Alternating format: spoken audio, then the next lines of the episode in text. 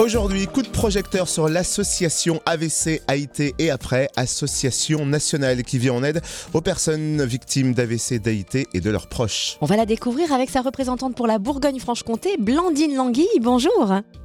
Oui, bonjour. Est-ce que vous pouvez nous rappeler ce que sont un AVC et un AIT alors, l'AVC hémorragique est une conséquence d'une rupture d'un vaisseau au niveau du cerveau et qui empêchera son irrigation. Et l'AVC hystémique, c'est plutôt euh, donc l'AIT, hein, autrement dit un AIT, est plutôt un caillou qui va se former dans un vaisseau sanguin. Donc, au niveau des AVC, il y a beaucoup plus, bien sûr, de risques de séquelles et surtout de handicap. Hein.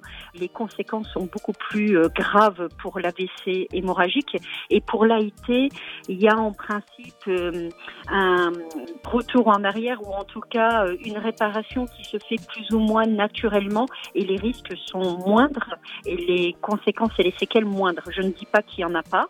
Je dis que ce n'est pas la même prise en charge et pas le même accident.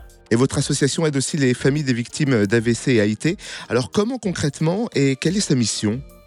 Alors nous, on se positionne, comme dit le titre de l'association, après, hein, quand on sort euh, d'un plateau technique, de l'hôpital, de chez le médecin, d'une consultation spécifique, d'une prise en charge, on est souvent dans un grand désarroi de devoir réarticuler sa vie, se réinventer, parce que souvent l'accident, quel qu'il soit, laisse des séquelles plus ou moins importantes et plus ou moins invalidantes. Hein.